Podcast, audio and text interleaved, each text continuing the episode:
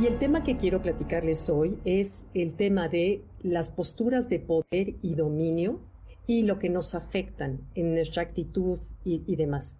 Tú sabes que, de acuerdo a los estudios, bastan dos minutos de un cambio en tu lenguaje corporal para que afecten tus hormonas, tu estado mental, tu estado emocional y por ende el desarrollo de tu vida, lo cual no es poca cosa a lo que es la importancia del lenguaje corporal.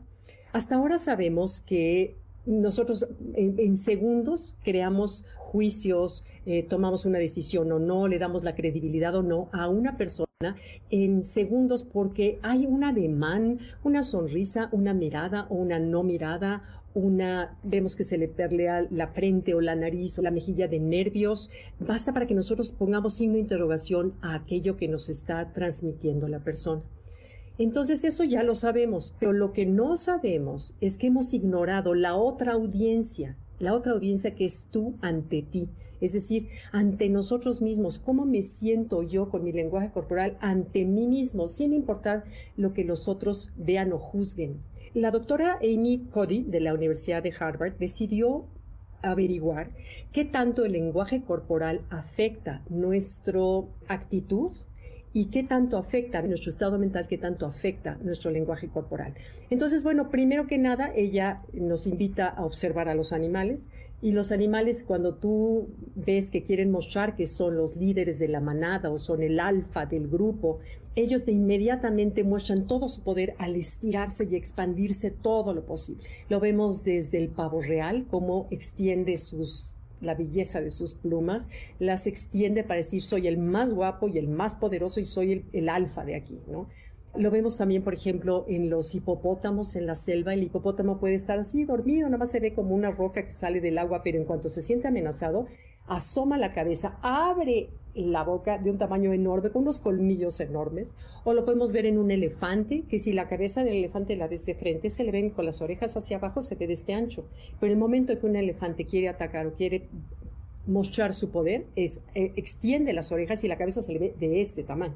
Entonces, bueno, todos los animales a su manera y a su modo hacen esta expresión de poder y dominio a través del lenguaje corporal.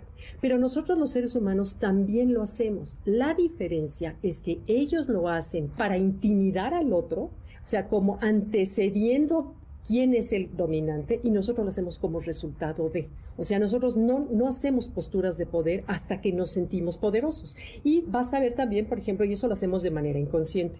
Si observamos una sala de juntas en donde está el presidente de un consejo, por ejemplo, y los consejeros o los empleados, vean cómo podemos distinguir por el lenguaje corporal más relajado quién es el jefe, quién es el presidente del consejo, porque no sé si, si mentalmente sea el más relajado, pero físicamente es el que mayor comodidad muestra dentro de su cuerpo. Es el que tiene los brazos expandidos, el que quizás alce el brazo, el que se echa para atrás. Esa, esa comodidad dentro de sí, esa seguridad en sí mismo refleja que es el jefe. También lo podemos observar en los atletas. Cuando un atleta gana el primer lugar, por ejemplo, en una olimpiada y se suben a ese podio del primer lugar, automáticamente el atleta va a levantar los brazos. Esta es una postura de poder, pero que la hicimos como resultado de haber ganado. Otra, por ejemplo, es esa que adopta la Mujer Maravilla, ya sabes, las manos aquí en la cadera. Y si te fijas, cuando tienes un reto adelante, así que te dice, a ver, aviéntame algo, automáticamente, y nos sentimos preparados, ponemos las manos en la cintura. Esa es una, eh, una postura de poder.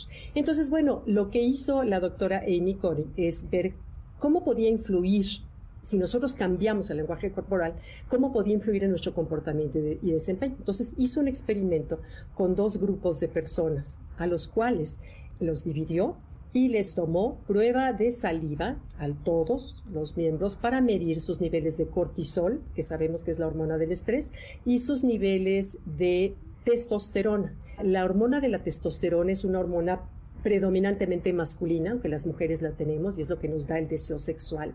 Pero cuando la tenemos alta, las mujeres nos sentimos como la mujer maravilla, o sea, plantadas, seguras de nosotras mismas. Eh, en fin, por ejemplo, cuando yo sé que voy a dar una conferencia, eso es recomendación del doctor, me dice ponte un poquito de testosterona en la parte interna del brazo, porque eso te ayuda a amanecer como con más ubicuidad del espacio, como más plantada y sobre todo en, conferencias que eran presenciales, ¿no? Donde eran auditorios quizá grandes y cuando tú te sientes de este tamaño en, el, en, el, en, la tarima, necesitas algo que te ayude, ¿no?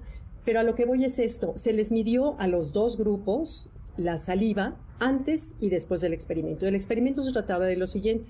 Les dijo el primer grupo, quiero que hagan posturas de poder durante dos minutos. Y aquí les dejamos dados para todos, para quien quiera jugar dados después de hacer sus dos minutos de posturas de poder. Y les dieron varias sugerencias de cuáles eran las posturas de poder, que las adoptaran. Y al otro grupo les dijeron que adoptaran posturas de vulnerabilidad, de fragilidad, de, inseguridad, de tristeza, cómo estarían sus, sus cuerpos físicamente. Y les dejaron los mismos dados y les dijeron, los invitaron a jugar a quienes quisieran o no. Al final, los resultados fueron los siguientes. El primer grupo, el que hizo posturas de poder, ellos elevaron 86% su nivel de riesgo, porque 86% de ellos decidieron jugar a los dados, aventurarse, animarse, en comparación con el otro grupo que solo el 60% se animó. El nivel de testosterona del primer grupo aumentó el 20%. ¿Por qué? Porque cuando tú adoptas una postura de poder, automáticamente tu hormona cambia. Eso es lo que me parece como maravilloso saber y descubrir, que es, no es que el pájaro canta porque es feliz y no es feliz porque canta, ¿sí me explico? Entonces, si yo pongo, adopto posturas de poder, mi testosterona va a subir, me voy a sentir más segura de mí misma y en comparación con el otro que su testosterona bajó un 10%. O sea, su estado corporal, su lenguaje corporal afectó el cómo se sentían a nivel hormonal. Y por último, el cortisol en el primer grupo les bajó, les bajó el 25%. Y el otro grupo les subió, al sentirse vulnerables, les subió su nivel de cortisol en un 15%.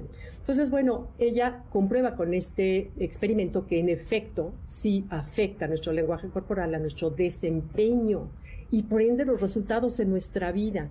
Y luego, por otro lado, a aspirantes a un trabajo, se les hizo lo mismo. Un grupo va a adoptar posturas de poder y otro grupo no. Pero aquí en este caso no se les dijo nada a los dueños de las empresas, a los que iban a contratar a las personas. Simplemente se les eh, grabó la, la entrevista que se les hizo y se tomaron decisiones. Los expertos después vieron las entrevistas y las personas que hicieron por dos minutos las posturas de poder fueron contratados de inmediato y fueron calificados mucho más alto que las personas que no, no hicieron ninguna postura. Ellos no les dijeron pon, pon, pon tu postura de fragilidad, sino simplemente a los poderosos. Entonces vean cómo sí influye el cómo nos veamos nosotros mismos a nosotros mismos. Porque sonreímos cuando nos sentimos contentos. Aunque no esté contenta, puedo parecer contenta o hacer a mi cuerpo sentirse contento. Y cuando no me sienta poderoso, hoy sabemos que sí podemos al menos simularlo para terminar pareciéndolo. Gracias. Bye.